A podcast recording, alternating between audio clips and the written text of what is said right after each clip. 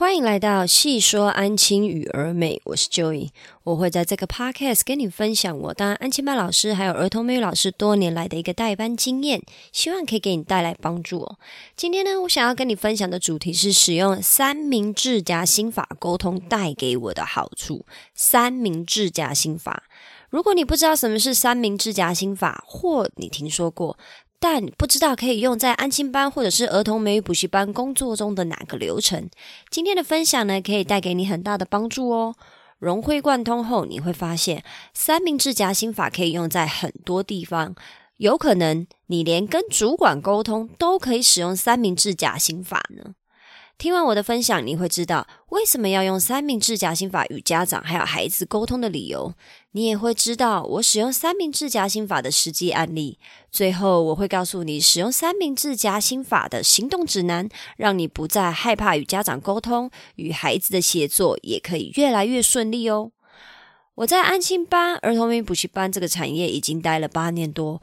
我的工作包含了大量的沟通，不管是与孩子沟通还是跟家长沟通，都因为三明治夹心法这个技巧顺利不少哦，也让我比较能达成心中预定的目标。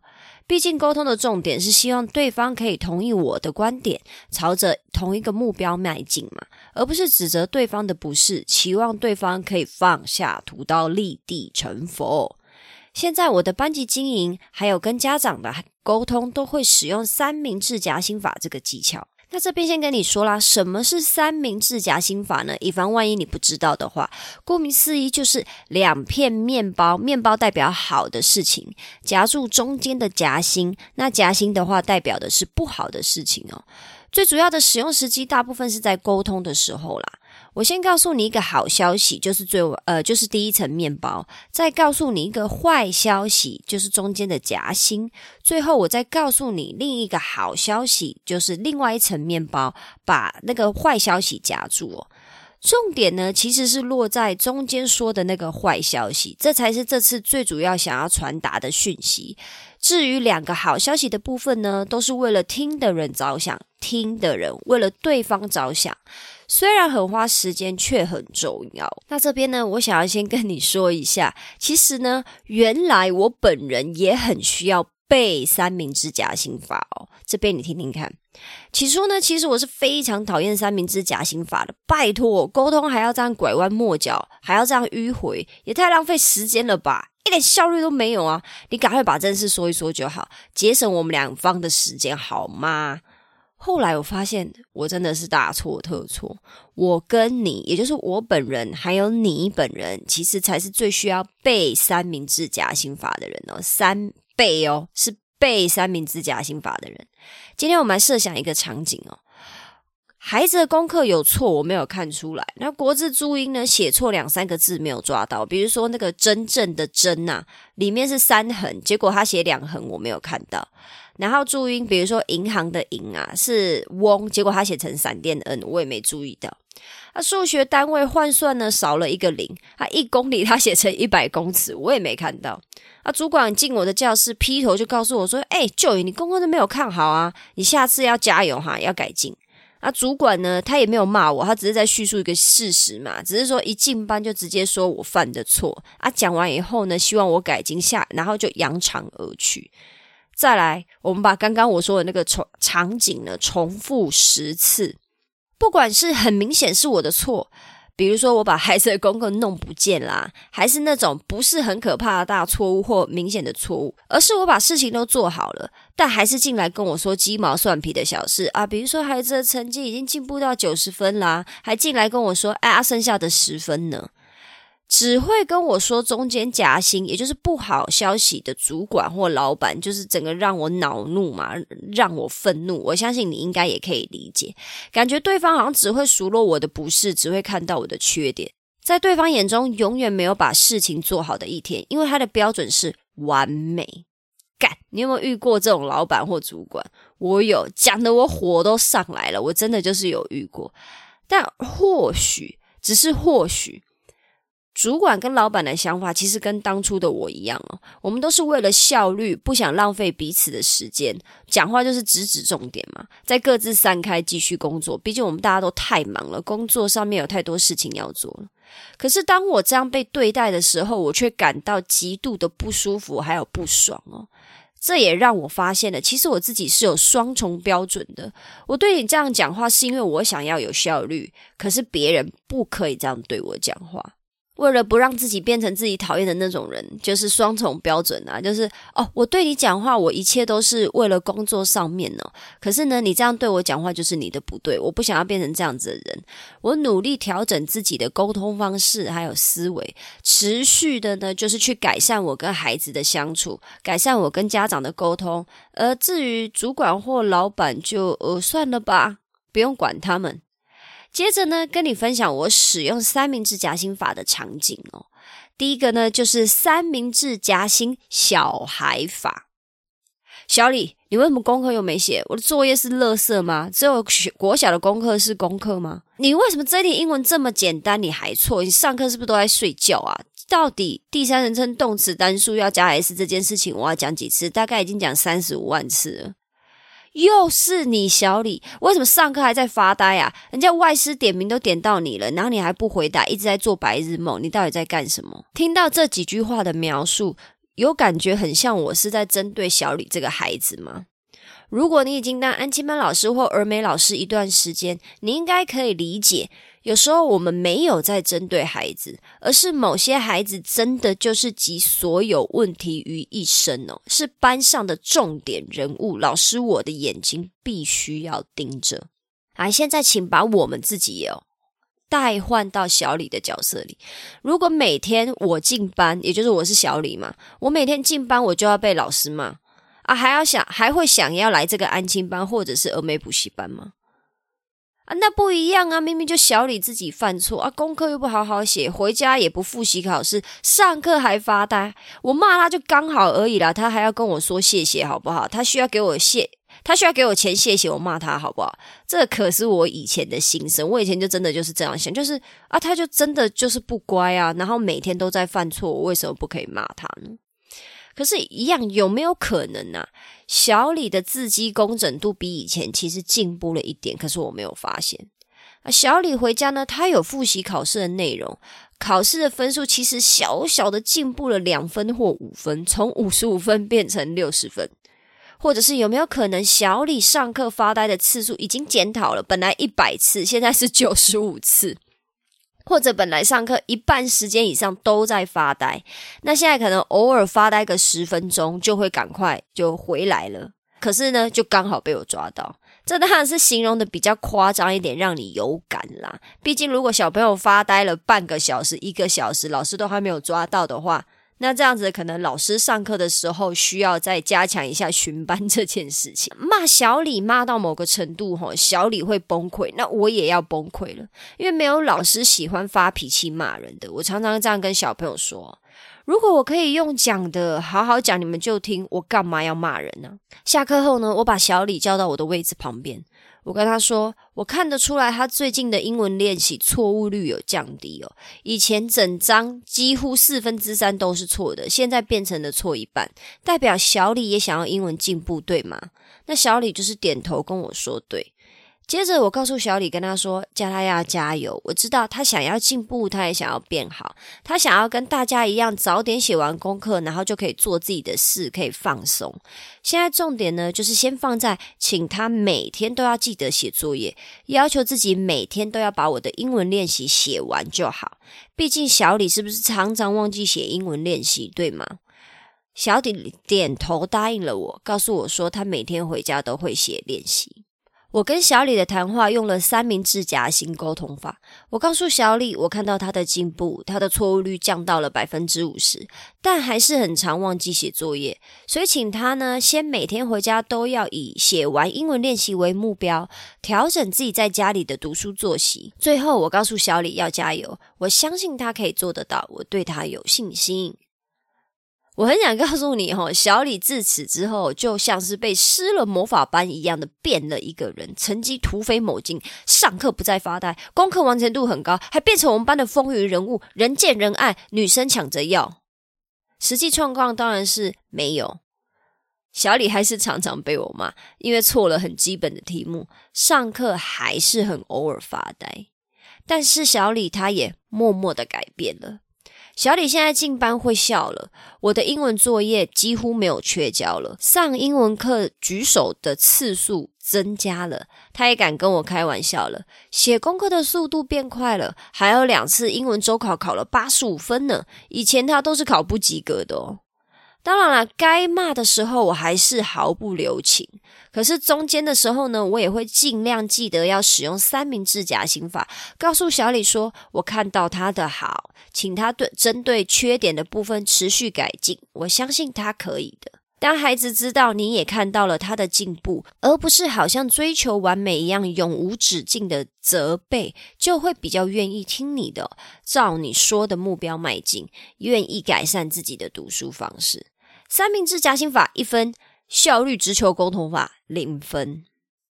接着跟你分享三明治夹心家长法，延伸刚刚的场景一哈的小李的故事，以及最刚开始我描述的，就是那个主管或老板自以为是很有效率的沟通法，为了大家好，为了大家进步，其实实际上是摧毁了员工自尊心、员工的向心力，还有工作意愿的这种说话方式哦。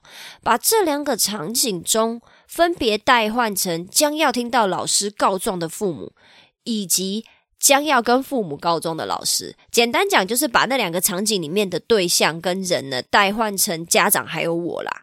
今天我要跟小雨的妈妈告状了，还不是偶尔告状而已哦，是一天一小告，两天一大告的那种。毕竟小李就是每天都有状况嘛。昨天呢，我跟妈妈说：“妈妈，小李又忘记写我的英文练习了，请问他回家有时间写作业吗？”今天我在跟妈妈说：“妈妈，今天小李考试又考零分的啦，叫他回家要记得背单字哦，不然英文没有办法进步耶。”接着在隔天，我跟妈妈说：“妈妈，小李今天上英文课又发呆了，提醒他好几次，十分钟过后又开始做白日梦，甚至还打瞌睡耶。妈妈，拜托回去帮我念念他，好好跟他沟通一下，上英文课的时候要专心。”妈妈，妈妈，妈妈。哦，我我大概打电话给妈妈，或者是出现在妈妈面前，妈妈都都要腿软的吧。来，请你现在忘记你自己是老师哦，你把你自己当成小李的妈妈。经过经过我接连的请愿哦，还有夺命连环反映孩子的学习状况以后，你的第一个反应是什么？一定要忘记自己是老师的这个身份哦，当自己是金马奖最佳演员奖得主，小李的妈妈会有什么反应呢？来，我这边揣揣摩了几个小雨的妈妈可能会有的反应，就是他内或许是他内心的 OS 啊，也有可能他自己有念出来，就直接跟我讲。来，第一种是护儿的妈妈，也就是说，这个小李的妈妈非常保护自己的儿子哦，他心里面可能会想说，这个老师是不是在针对我的小李啊？我的孩子有有这么糟糕吗？需要连续好几天都跟我告状吗？这是第一种。那还有一种是管不动小孩也不想管的妈妈，这一种妈妈的心心里的 OS 哦，这个老师好烦哦，我上班都快忙死了，等我回去还要准备小李跟他爸的晚餐，之后还要洗衣服，还要做家事，可不可以让我清静一天呢？每天都来烦我，这个是管不动的妈妈。再就是我觉得很可怕的妈妈，就是很有可能还是会遇得到的这种可怕的家长，就是这个老师在干嘛？一直跟我抱怨小李，要我跟小李做这个做那个。那如果我有空管他的话，我把小李送来安亲班干嘛？我自己在家里顾就好啦。我每天要做的事情这么多，就是需要协助才把他送到安亲班，帮我看作业啊，帮我 push 他的啊。到底我来这个安亲班干嘛呢？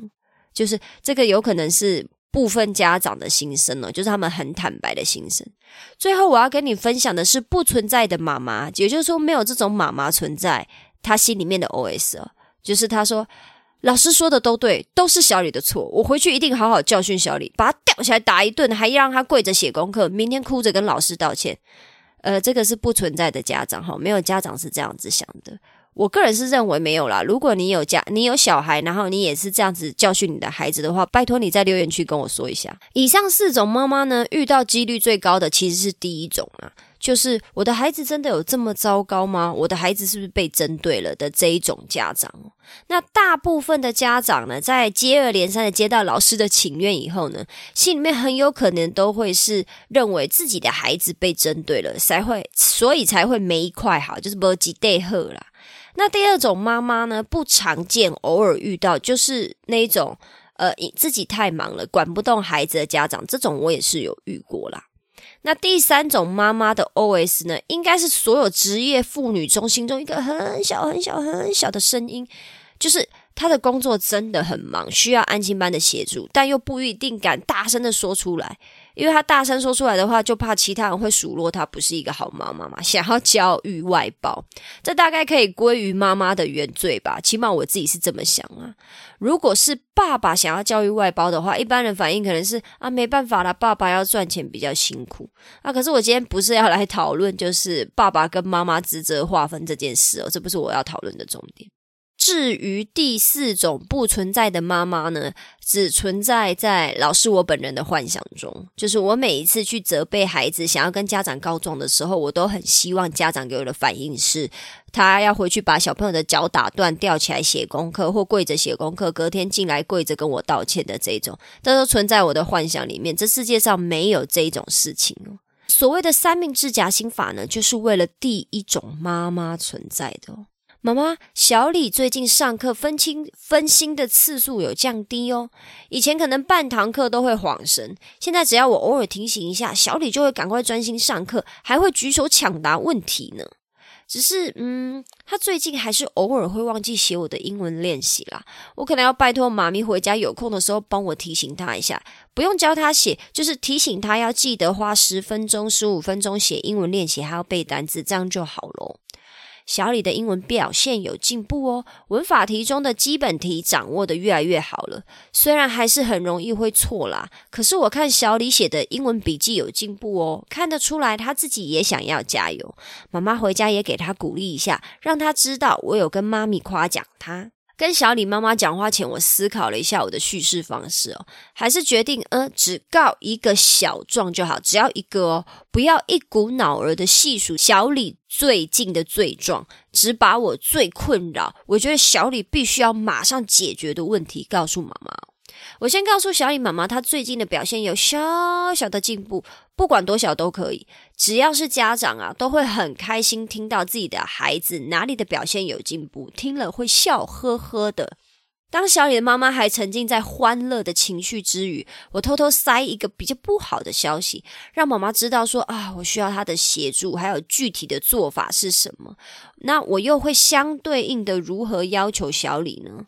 然后在妈妈答应之后呢，我再非常迅速的补上一个小李另一个进步的事迹哦，让妈妈知道小李是可以的，我相信小李做得到，让妈妈感受到我希望小李加油，小李自己也想加油，只需要我们的协助，小李的妈妈自然会比较乐意协助我，一同协助小李改善自己的缺失哦。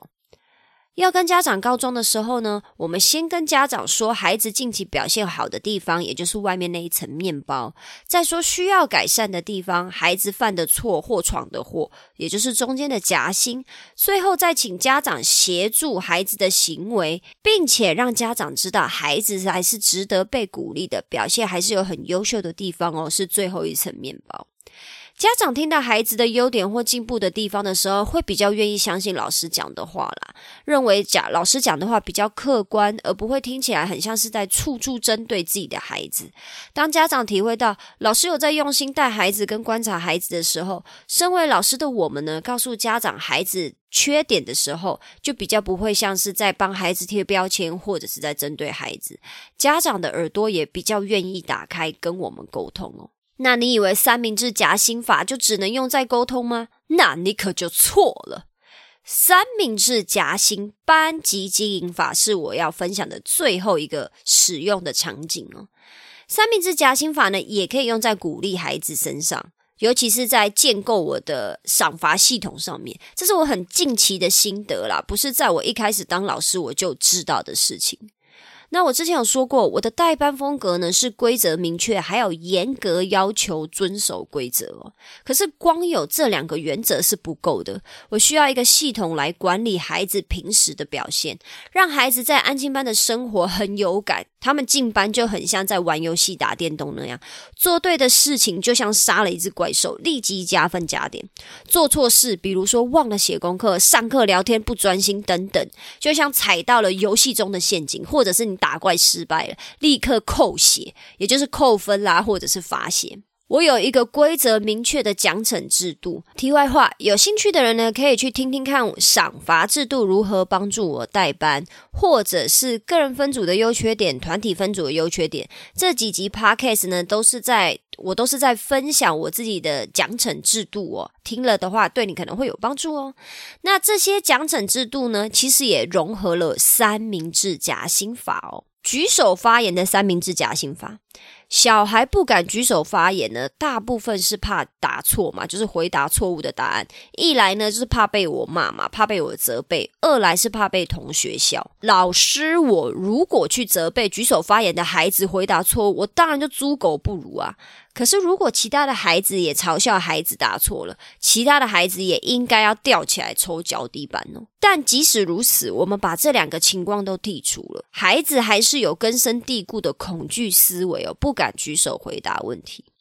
我就是思考着，呃，要如何加强孩子踊跃举手发言呢？让孩子知道回答问题只有好处没有坏处。我就是一直在思考这件事情，在思考了七七四十九天以后呢，我颁布了一个新的规定哦。以后举手回答问题呢，不管答对答错，你们都可以加分加一点。我希望可以鼓励你们多举手抢答，所以以后心里面有想法就给他举手就对了啦，为自己的团队争取点数，争取加分。如果回答的答案讲的实在是太棒了，还可以再另外得到一点，所以总共是两点哦。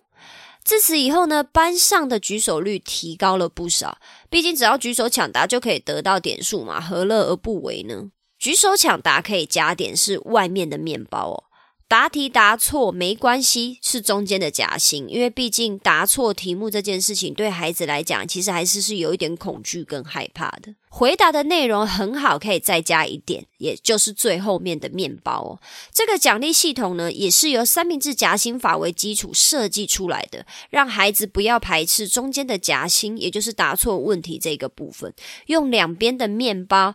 讲了以后呢，立马加分加点来鼓励孩子哦。最后呢，我想跟你分享的是三明治夹心法的行动指南哦。现在你应该已经了解什么是三明治夹心法啦，你也知道使用三明治夹心法的几个场景，把你想要传递的消息，通常是坏消息夹在两个好消息中间，一同告诉对方。